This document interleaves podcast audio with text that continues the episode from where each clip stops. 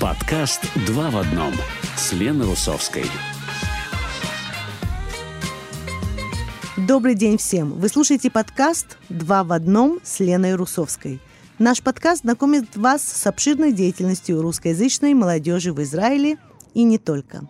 Интересные герои, социальные сети, культурные тенденции, мероприятия, урбанизм, новая музыка, активизм и искусство. Итак, сегодня в нашем выпуске.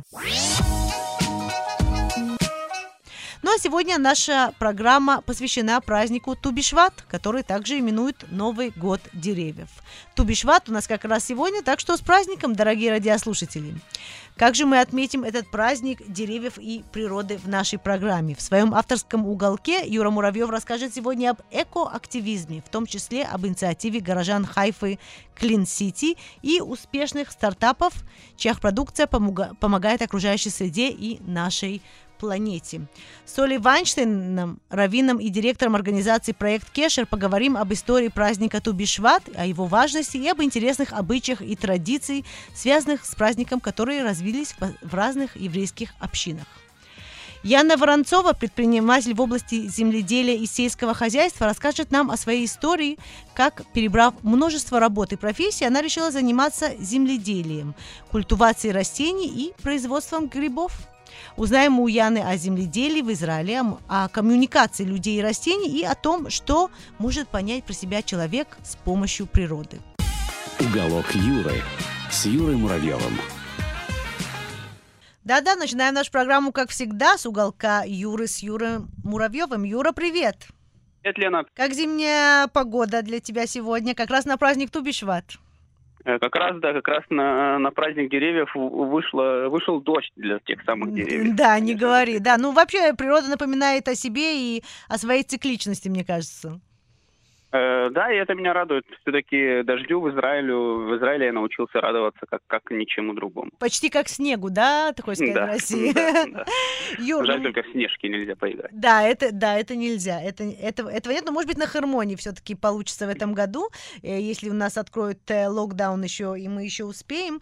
Юр, ну мы с тобой сегодня говорим об экоактивизме, да, и о разных инициативах в, в этой сфере. Да, все-таки праздник Тубишват это, можно сказать, один из древнейших праздников, э, эко-праздников, когда люди благодарят природу и заботятся о ней. Поэтому мне хотелось бы сегодня поговорить о экоактивизме и о заботе об окружающей среде. Супер, я за. Вот. Э, начну с проекта э, нашего хайфского, э, израильского, который сделали новые репатрианты. Что меня очень радует. Во-первых, что это проект новых репатриантов. Это показывает, что новые репатрианты имеют какой-то вес и могут что-то делать, вот, невзирая на все сложности, которые нам э, как бы, ну, дает э, жизнь. Э, вот. Проект этот называется Clean City. Угу. Он находится в Хайфе. И чем же ребята занимаются? Э, по сути, это такая общественная организация, она не является коммерческой, и если посмотреть на них со стороны, то они привлекают внимание к проблемам загрязнения улиц. Э, фантики, бутылки, просто склады мусора, которые могут появиться где-то на, на окраине города Хайфы или же в центре, все зависит от того, где люди будут мусорить, эти люди, они обращают внимание на это. Но чем же они отличаются от других организаций, которые просто обращают на это внимание? Чем они мне нравятся? Это то, что они объявляют акции, встречи для волонтеров, приходят люди и убирают какой-то участок земли. То есть они не просто рассказывают о том, что вот посмотрите, у нас грязно, они говорят, вот посмотрите, у нас грязно, вот мы убрали, пожалуйста, не мусорьте. Как здорово. А Как вот. можно к ним присоединиться? То есть наверняка это открыто, да, для, для всех? Э, Да, у них в группе, у них есть в Фейсбуке группа, которая так и называется Clean City э, Израиль. Мгм. Э, Ссылку на них я оставлю в комментарии под постом о сегодняшней передаче в Фейсбуке Радио Река. И их можно будет найти, и они объявляют э, о всех своих акциях, о всех своих, так сказать, вылазках, э, уборке мусора, объявляют у себя в группе э, о наборе волонтеров. Конечно же, там неограниченное ко- количество волонтеров может присутствовать в рамках эпидеми- эпидемиологической ситуации, обстановки. Вот. И поэтому можно присоединиться, и можно им помочь убрать город. Если вы житель Хайфы, то можно, конечно же, им помочь очистить Хайфу от мусора. Ну, супер. очень полезно. Полезная важно. инициатива. Да, ну мне кажется, так еще, да, есть какой-то коллектив, можно как-то познакомиться, пообщаться. Мне кажется, общения не хватает всем или большинству в этом году, и это тоже какая-то такая возможность э, встретиться с людьми, которые живут с тобой в том же городе. Да, конечно. Возможно, это как раз и подстегнет, скажем так, э, каких-то людей к э, каким-то интеракциям с другими людьми, каким-то э, развлечениям. Уборка мусора и встреча с незнакомыми людьми – это тоже э, сейчас развлечение. Ой, не говори, да, сейчас у нас все развлечение. За, все говорим спасибо. Окей, что еще нового? Э, Еще, конечно же, у мира, помимо того, что у мира есть большая проблема с мусором, у мира есть еще проблема с его изобретениями. Мгм. И, скажем так, одной из основных такая проблема, которая стоит перед нашим э, поколением, это топливо. Э, Соответственно, топливо, которое мы получаем из нефти. И это большой загрязняющий след, который аукнется еще через сотни, тысячи лет, мы еще этого не знаем. Но в то же время э, все люди, ну, все, большинство людей верят в то, что электричество и электрическая энергия может изменить э, ситуацию, и электрические автомобили спасут наш мир, э, если мы перейдем на электрические двигатели. И проблема этого дела заключается в том, что аккумуляторы заряжаются очень долго. И здесь нам помогает израильский стартап Да, который какой же? называется, который называется StoreDot. Это не такой уж молодой стартап, он же существует более пяти лет. Они занимались разработкой аккумуляторов. Они начинали с э, очень маленьких аккумуляторов для мобильных телефонов. То есть они делали аккумулятор, который заряжается за 5 минут до 100%. Мгм. Э, у них была проблема в том, что этот аккумулятор держит энергию очень мало, 5 часов, но в то же время они сделали систему зарядки аккумулятора до, э, до 100% за 5 минут. И в этом году они э, разработали все-таки аккумуляторы большой емкости, на которых уже автомобили смогут ездить и заряжаться за 5 минут.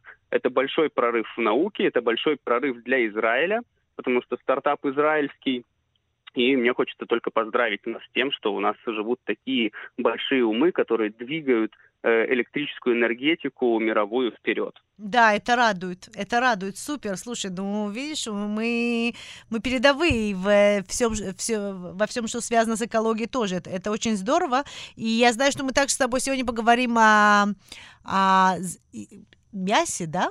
Ты мне сказал? Да, и третий, третий, третий стартап и третья такая вещь, инициатива, опять-таки, израильских э, граждан, это мясо. М. Э, тоже проблема большая, это выращивание крупного рогатого скота наносит большой, огромный вред планете, потому что для выращивания животного нужно очень много ресурсов, и тратя эти ресурсы, люди, по сути, э, загрязняют планету э, из-за того, что хотят поесть. В Израиле есть стартап, который называется Митех. Мгм. Они находятся э, в Несционе, и в этом году они показали миру свой 3D-принтер, который печатает искусственное мясо, э, выращенное в пробирке, так называемое. Э, вот. Э, почему это прорыв? Э, прорыв, потому что э, они сделали это мясо уже дешевым. То есть они говорят, что в 2021 году они смогут поставлять в рестораны стейки, напечатанные на 3D-принтере, и по цене они смогут конкурировать с обыкновенным мясом. Цена напечатанного мяса на 3D-принтере всегда была проблемой для этой индустрии, потому что первый кусочек мяса, который сделали в пробирке, он стоил 250 тысяч долларов за килограмм. Ничего себе. И это, конечно же, останавливало людей э, покупать такое мясо. Да, останавливала, останавливала. Не то, чтобы его можно было купить, но все-таки цена была умопомрачительной. Мгм. Э, Здесь же, здесь же сейчас израильские стартапы говорят, что в будущем килограмм э, мяса, сделанного из пробирки, будет стоить 5 долларов, что уже является очень-очень конкурентоспособной ценой. В то же время при изготовлении такого мяса, во-первых, не страдает никакое животное, а во-вторых, используется намного-намного меньше ресурсов и, по сути, используется исключительно электроэнергия и какое-то количество э, воды. И поэтому такое мясо более экологично для планеты с точки зрения э, следа, который мы оставляем. Ну и животных И- не убивают, да, это тоже, это тоже небольшое дело. Но ты знаешь, я хочу тебя спросить, ты думаешь, люди будут, эм, будут есть такое мясо? То есть, Я думаю, думаешь, это конечно будет же, популярно? Это будет популярно, по-твоему? Э, Это будет, конечно, популярно, потому что, во-первых, э, Израиль как никто э, влияем э, на мир вегетарианства и так далее. У нас много вегетарианцев, ты можешь заметить, среди своего окружения. Да. Я уверен, у тебя есть много вегетарианцев, веганов, которые не едят мясо исключительно там, с каких-то своих причин. Вот, конечно же, будет популярность среди них. Помимо этого, это станет популярным, я думаю, у людей, которые просто хотят попробовать, э, у которых нет э, особых заморочек по поводу этого. То есть, ой, мясо из пробирки я не буду есть, у меня, наверное, чип на голове вырастет. Или хвост, или хвост.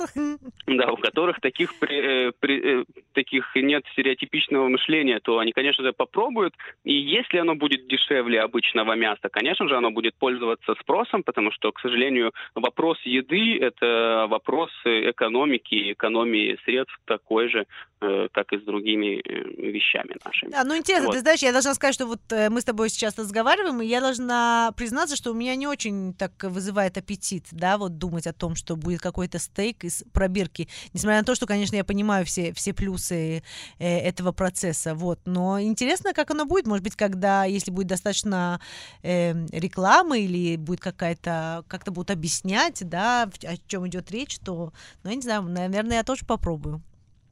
Э, ну, я надеюсь, ты, ты как минимум попробуешь, а может даже перейдешь на это мясо. Ведь э, помимо, помимо экологичности, это еще и, конечно, очень гуманно есть такое мясо. Но что же, будем смотреть, как это будет, потому что на данный момент это мясо нельзя достать в свободной продаже. Как, как, как будет, будет оно в свободной продаже, там уже можно будет договорить, стало ну, да. оно популярным или нет. Ну да, будем следить, как, э, как будет эта индустрия развиваться. Юр, большое спасибо, очень интересно. Я уверена, что мы еще вернемся к теме э, экоактивизма и экоиндустрии. Это все очень важно. Ждем тебя на следующей неделе. Пока-пока, Лена. Пока-пока. Уголок Юры. А вы верите в чудеса? Мы пока что продолжаем нашу программу. Э, спасибо, что присоединились к нам. В эфире наша программа «Два в одном». Сегодня она посвящена празднику Тубишват, который мы отмечаем как раз сегодня. И по доброй традиции я пригласила Равина и директора организации «Проект Кешер» Олю Вайнштейн рассказать об истории этого праздника и о его менее известных аспектах и традиций. Оля, добрый день. Мы с тобой сегодня mm-hmm. говорим о празднике Тубишват. Да, всех с праздником. Добрый Супер. День. И тебя с праздником. Я рада, что в новом году мы продолжаем нашу добрую традицию общаться на еврейские праздники. Вот как раз у нас Новый год деревьев, да? Э, да. Давай начнем, наверное, с истории. Как пришел к нам этот праздник? Мне кажется, это менее известно. Да, это совершенно удивительная история. Дело в том, что никто и, собственно, и не ожидал, да, вообще такого развития событий. Дело в том, что сейчас мы как раз находимся в такое время, в общем-то, я думаю, мы чувствуем все, особенно вот из-за этой короны, да, Э, к сожалению, мы чувствуем свою связь с природой, да, то есть человек чувствует, как правило, что ему нужно выходить, э, да, видеть природу вокруг себя, видеть э, деревья. Это было так всегда. То есть в иудаизме всегда была важность подчеркнута именно окружающей среды и деревьев, как вот, особенно плодоносных деревьев, да. Нам сказано, что вообще при создании и при сотворении мира Адам уже, когда первый человек был, Э, э, появился, когда уже был Эдемский сад, то есть сад уже был посажен до него. То есть это то, что, в принципе, нас сопровождает всегда, да, ну, вот, да. то есть э, есть вот мир, и мы его продолжаем, и, и вот. И в дальнейшем тоже, когда еврейский народ еще перед входом в землю Израиля, нам заповедовали первым делом, когда мы туда войдем, посадить плодовые деревья, да. То есть мы об этом как бы помним и знаем, важность существует. И тут у нас, значит, есть Мишна, которая рассказывает о четырех новых годах. Угу. Э, Ниссана, это Новый год царей, первая Лула и так далее, не буду перечислять. И, и есть упоминание, что первого Швата, вот мы сейчас вместе Шват, и по версии, значит, Гилеля 15-го Швата, это как раз Туби Шват, это 15, да, Ту. Да. Э, есть э, отчет десят, десятины деревьев. То есть, фактически, если мы переведем это на наш современный язык, это такой э, день, который можно назвать налоговой инспекцией, да, то есть mm. день, день масок носа, или же 1 января, ну вот Новый год начинается финансовый, мы начинаем отчет наших э, приходов и уходов, да, то есть вот кто, особенно из нас занимается бюджетами, очень в этом понимает, и как раз сейчас э, подводит итоги предыдущего года. И казалось бы, вроде как, ну, у нас 1 января, понятно, почему в нашей общине праздничный день, потому что мы отмечаем Новый год, да, а вообще говоря, как бы как как евреи дошли до жизни такой, почему мы отмечаем этот финансовый Новый год? Ведь, э, собственно говоря, кроме этого, мы ничего об этом больше не знаем да? Угу. Так э, что же у нас произошло? У нас произошло, что, в принципе, не было никаких практически галактических предписаний у этого праздника. Было вот написано, что с этого дня, то есть 15 швата, мы отчитываем плоды, которые наши плодовые деревья принесли за следующий год, да, то есть вот мы э, от этого отсчитываем 10% десятин.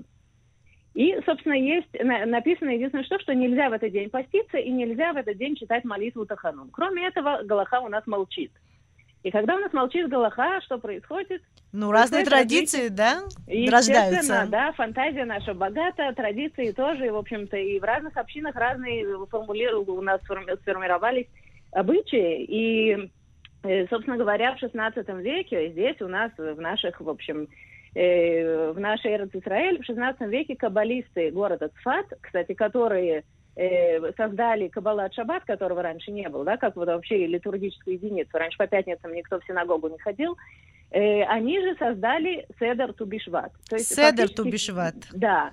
Они э, начали упорядочивать э, ну, какие-то ритуалы. Вот мы знаем там с вином, да, что у нас красное вино символизирует лето, э, белое вино, соответственно, зиму, и там вот было четыре бокала, один розового вина, там, ну вот переходный, да, как бы через весну к, к лету, к осени и к зиме, и э, было принято есть фрукты, которыми славится наша земля. Да? Mm-hmm. То есть вот, вот эти вот фрукты, э, это вот такой вот обычай. И, соответственно, почему он возник? Потому что в диаспоре, в, эпоху Галута, евреи очень скучали по своей земле. И единственное, что им напоминало о ней, да, ну, физически имеется в виду, единственное, это те как раз фрукты, которыми богата наша земля. И вот э, каббалисты Цфата упорядочили вот такой вот седр, и мы его с тех пор знаем как седр Тубишват. До этого как бы не было ничего. Э, и дальше э, развитие продолжается, да, как мы сказали, фантазия у нас э, богатая. богатая. Да?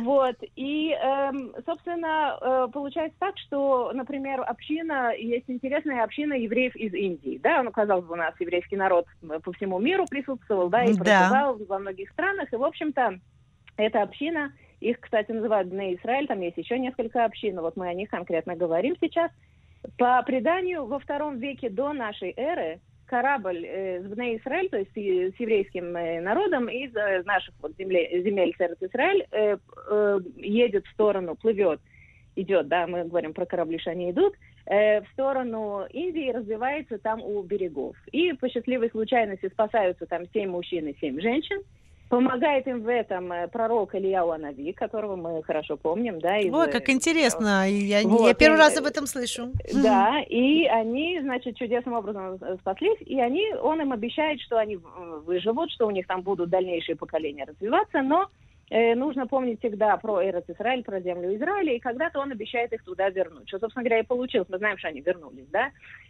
Мы это, этот факт... Э, да, он, это, это известный, да. Да, да. Так вот, например, у них в общине в Израиль есть прекрасный такой текст, прекрасный ритуал, который называется Мелида.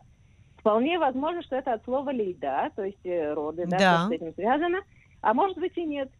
И, в принципе, этот э, ритуал, он повторяется несколько раз в год перед очень важными событиями. И, собственно говоря, берется манная мука, да, то mm-hmm. есть вот э, такой физический аспект этого праздника, берется манная мука, и из нее создается такой, как бы, окружность такая, да, как будто вот немножко возвышенная, которая напоминает гору Синай, да, э, этим евреям, и вокруг э, кладутся фрукты как раз вот из земли Израиля, такие, как, которые у нас произрастают здесь.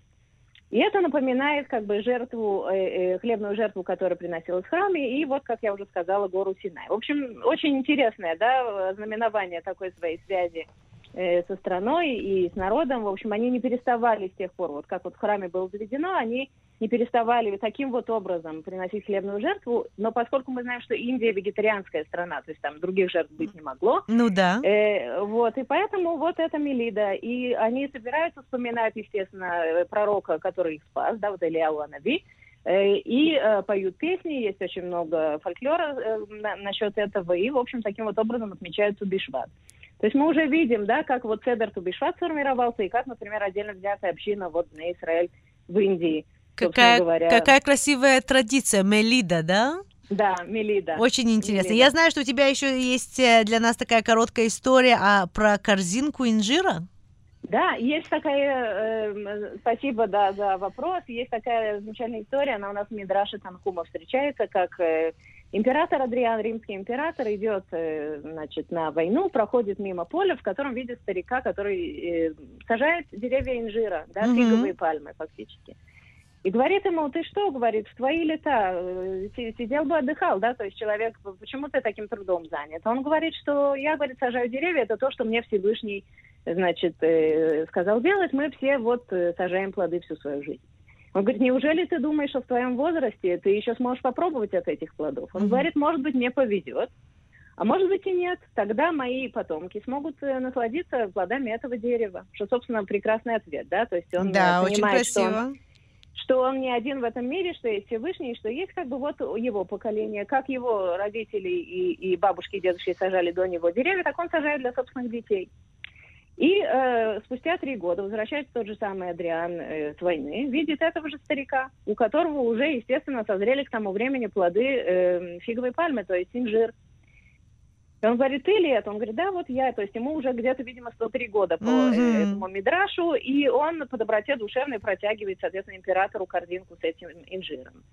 И император был настолько тронут вот этой вот преемственностью поколений еврейской, что мы как бы заботимся о следующих поколениях, поколениях именно хотим передать мир в таком же состоянии, в котором, в котором получили его, да. что он его вознаградил и наполнил эту корзину золотом. А, вот. какая красивая, какая, да. краси, какой, какая красивая история, это действительно волшебно. Да, и, в общем-то, собственно, вот, вот такой стык культур, да, то есть э, император, видимо, не подозревал, что стоит не только для себя работать в этом мире, но и, соответственно, для, но и да, для следующих поколений, да, даже если ты работаешь э, сейчас, э, то плоды, даже если не ты их увидишь, то ими смогут э, насладиться те, которые придут э, после тебя. Очень красивая Абсолютно история. Так. Очень красивая история. Большое спасибо, Оля Вайнштейн, раввинный директор организации Проект Кеша. Спасибо и еще раз с праздником.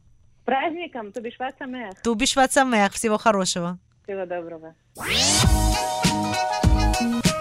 Праздник Тубишват – это хороший повод поговорить о природе, о земле и вспомнить о связи между человеком и природой. Да, мы часть этого мира.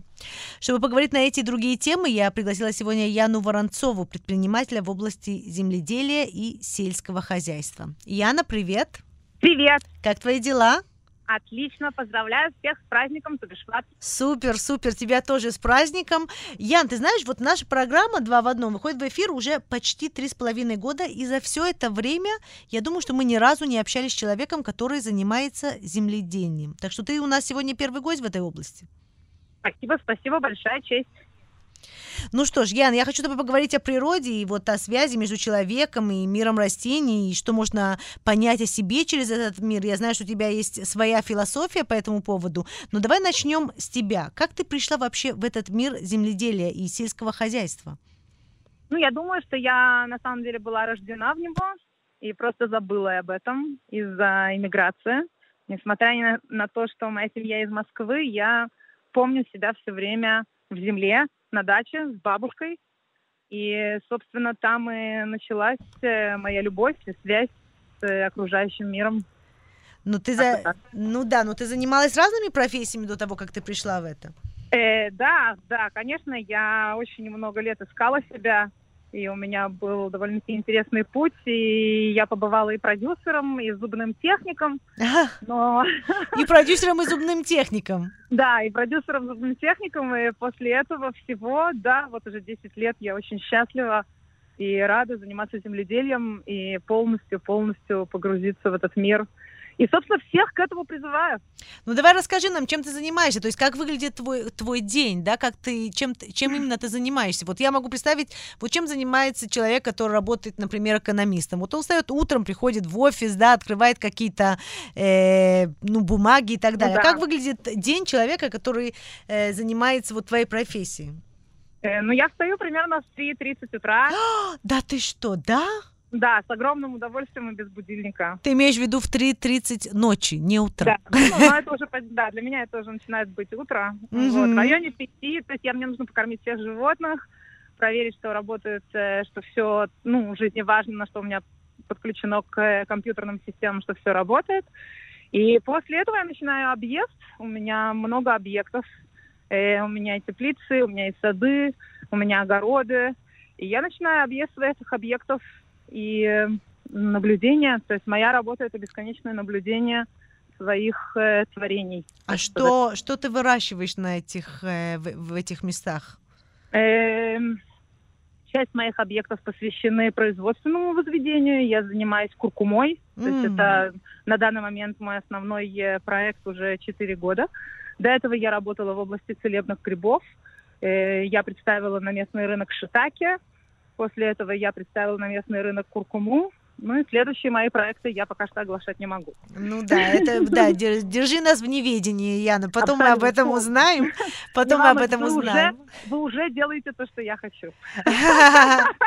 А какие, а какие животные э, у тебя? Как назвать это? Ферма? Нет, это не ферма, наверное, да? Как ты называешь? Э, Объекты? Это питомник. Это питомник э, для растений. Эм, я называю это своей студией. То есть это у меня несколько питомников. И в этом питомнике находится моя студия и тут я эм, выращиваю вещи, которыми я работаю в своих садах, и провожу свои эксперименты. И здесь у меня присутствуют э, животные, которые тоже участвуют в этом всем, потому что я, извиняюсь за выражение, пользуюсь их фекалиями. И это тоже часть э, моей ну, работы. Это часть, да, это часть того, это то, что надо. Да, да, поэтому у меня есть петухи, э, грызуны, э, мелкий рогатый скот. и так далее и тому подобное. А где это все находится? На севере или на юге? Где, где Нет, это расположено? Моя студия, моя студия находится в решон лицоне напротив э, э, поселка, который называется Бетханан. Угу. в полях между решон лицоном и Насционой. А остальные мои объекты находятся на юге страны, это производственные объекты, а сады, которые я веду, находятся в основном в Гуждане, Тель-Авиве, Герцелии и так далее. Яна, как ты этому всему научилась? Вот это же надо понимать, да, вот как, э, как общаться с животными, как выращивать, какая температура, какой, э, какой воздух э, и так далее. Да. Какую землю, как удобрять. Только удобрение это, это целая наука.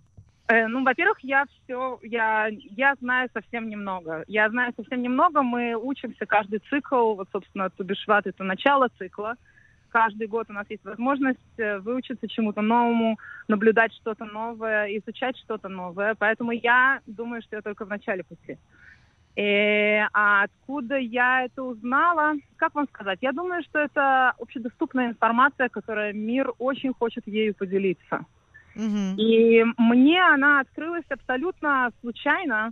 Это как бы внутренний источник информации, который открылся мне просто из-за того, что я искала место для творчества, область для творчества, в которой, так сказать, я не буду наносить вреда. Mm, давай поговорим об этом. Ты считаешь, что вот э, ты, ты считаешь, что этот э, процесс, да, вот э, выращивания и так далее, я это творческий? Его агротерапия. Да, я называю этот процесс агротерапия. Агротерапия, э... ты и это творческий процесс, да? Ты чувствуешь, что это творческий процесс? Я думаю, что это некая технология, которая существует в этом мире вокруг нас, которая позволяет каждому человеку найти свой личный путь, свой личный выбор, свой личный, так сказать, свое переживание в этой огромной области земледелия. И это не просто область, на самом деле это единственное, что есть вокруг нас. Mm-hmm. Все остальное это то, что построили мы благодаря своим снам и иллюзиям. Но то, что окружает нас, это мир растений. И он э, хочет рассказать нам очень много вещей. И я уверена, что каждый человек может найти в этом что-то прекрасное. И что он рассказал тебе, этот мир? Что, как, ты мир... изме... как ты изменилась после того, что ты начала за... заниматься земледелием? Вот как... Ну, во-первых, во-первых, я поняла, что качество растений, которые нас окружают, и их характеристики, они отражают наши внутренние качества и характеристики. И также, э, когда ты наблюдаешь результат своей работы, процесс или даже уже какой-то урожай, ты получаешь очень сильное ощущение уверенности уверенности. Mm. И вот это ощущение уверенности, оно как такое, знаете, э, тайное, секретное место, куда человек каждый, каждый раз может вернуться в момент сомнения. И вот это вот волшебное сочетание. Уверенность в момент сомнения. Именно это и э, имеет такое благостное э, действие на психику человека и на его душевное состояние. Слушай, это просто медитативно то, что ты сейчас рассказываешь, да? Вот это, это... абсолютно точно, и это я не, не я придумала, это даровано нам миром, и я просто могу это наблюдать, и я надеюсь, что я смогу привлечь как можно больше людей к этому гуманному искусству творчеству э, облагораживания земли. Ну, а как можно к этому приобщиться? То есть выращивать, например, дома... Знаешь, у меня есть друзья, они выращивают э, дома там на балконе цветы или, или там помидоры маленькие. Ты знаешь, вот это очень интересно, то, что ты рассказываешь, что это дает какую-то уверенность во время сомнений, вообще как-то а, одушевляет. Вот я когда к ним прихожу, да, то сразу мне сразу хотят показать, что у них выросло. Да, и, это всегда, и это всегда рассказывает с таким счастьем, знаешь, такие искры у людей в глазах. Да. И я как бы и, и со стороны, что ты даже не понимаешь, не, ну здорово, конечно, да, молодцы, но как бы ты как-то, знаешь, смотришь на это со стороны говоришь, ну хорошо, цветочек, а вот здесь огурчик вышел, ну здорово, а у людей прямо искры из глаз. Да, но, конечно, не все люди, э, не всем людям, я тоже, скажем так, не, э, не всегда э, нахожу себя в восторге от моих помидорчиков и огурчиков. Вот, и сердце требует чего-то более, так сказать, глобального и практичного. Но я при- призываю людей обратить внимание на процесс облагораживания среды вокруг себя. Э, Даже самый маленький газон, даже какое-то дерево, которое стоит заброшенное, если его обрезать, и если убрать мусор, и если удобрить что-то, что вы видите в нем культуру или благородность, то земля воздаст вам понятием красоты. М. А понятие красоты – это что-то, что, когда человек еще участвует в этом, происходят волшебные вещи. Волшебные вещи, потому что человек имеет возможность почувствовать себя творцом и художником. И это очень сложно сравнить с другими переживаниями. Да, это сильное переживание, когда ты можешь, то есть, собственно, можно сказать, э, ты работаешь над чем-то, из этого что-то рождается, да? Да, и его не нужно объяснять, оно просто находится, и ты можешь это видеть. И это особенно, когда речь идет о садах, о э, построении сада на пустом месте или на месте, где до этого был развал или свалка. Это, это меняет тебя изнутри, когда ты принимаешь участие в таком деянии, и потом через несколько лет проезжаешь мимо и видишь, что уже под этими деревьями ходят дети, это, это, это меняет тебя изнутри. Когда ты не ждешь отдачи от того, что ты сделал, ты просто оставляешь это быть, это меняет тебя изнутри. Да, оставляешь это быть, это очень э, классно подчеркнуто. Ян, я хочу, я хочу тебя спросить, а вот э, действительно люди, э, которые хотят дома начинать, ну как-то хотят к этому приобщиться, с чего начать? Просто взять газончик дома, домой или какой-то растение, начинать его поливать? Э, Я думаю, что человек должен э, задать себе вопрос, э, где и как он может уделить этому время. Мгм. И когда он задаст этот вопрос и задаст вопрос, где и как он бы хотел начать, то буквально в течение нескольких минут э, его разум э, покажет ему, э, как это можно сделать у себя дома, на балконе, у себя под домом, потому что мы, слава богу, живем в очень озелененной стране, и у нас везде есть трубочки Мгм. водичкой. И я, собственно, начинала свой путь именно с пиратского садоводства. Серьезно, Да, пиратское да. само... Да. э, садоводство, как здорово. Да. Я, я начала облагораживать городские аллеи, городские скверы, и таким образом постепенно-постепенно продолжала. Эм, я, э, на самом деле, можно посадить фиалку в банку Мгм. и закрыть ее крышкой, и даже не поливать. И, э, и это тоже начнет работать. Э, просто понять, когда и где ты хочешь уделить этому время. Интересно, то есть, да, надо, то есть ты считаешь, что дерево надо посадить при жизни, да? Не только Много. дом построить, но и даже, Очень и даже много. не одно, и даже не одно де- много, дерево. Да, И много. да, здорово. Скажи, пожалуйста, Ян, а как э, вот э, детей привлекать к этому? Ты знаешь, мне кажется, что когда работаешь с землей, есть в этом что-то, что тебя, ну, и успокаивает, да, и как-то дает какое-то ощущение, что ты часть чего-то большого. То есть это не только ты бегаешь в своей жизни, там какие-то у, те- у тебя дела, какие-то конфликты, а ты часть Мгм. действительно вот мира, да, целого Да. мира, часть этой планеты, часть, часть, Да. этой, часть, часть этой земли. Мне кажется, когда работаешь с землей, это ощущение, оно становится очень, э, очень четким. А как детей к этому, э, как, как увлечь детей? Эм, ну, и то, что я попыта- не попыталась, то, что я делаю, я приглашаю э, людей эм, участвовать в посадках. Э, дети наблюдают за процессом. Детей, конечно, больше привлекают животные, то, что живое. И, как ни странно, образование детей происходит всегда в каких-то более драматических, драматичных моментах. То есть детям сложнее, эм, вот, эм, так сказать, искать э, спокойствие. Дети ищут экшен, ищут драму. Вот, поэтому, увы, дети, вот, не знаю, я думаю, что наши дети, то есть, начали очень-очень сильно переживать, когда, предположим, э, извиняюсь, но умерла собака. Мгм. Да, то есть, или там кот не пришел вовремя поужинать. Ну, это нормально.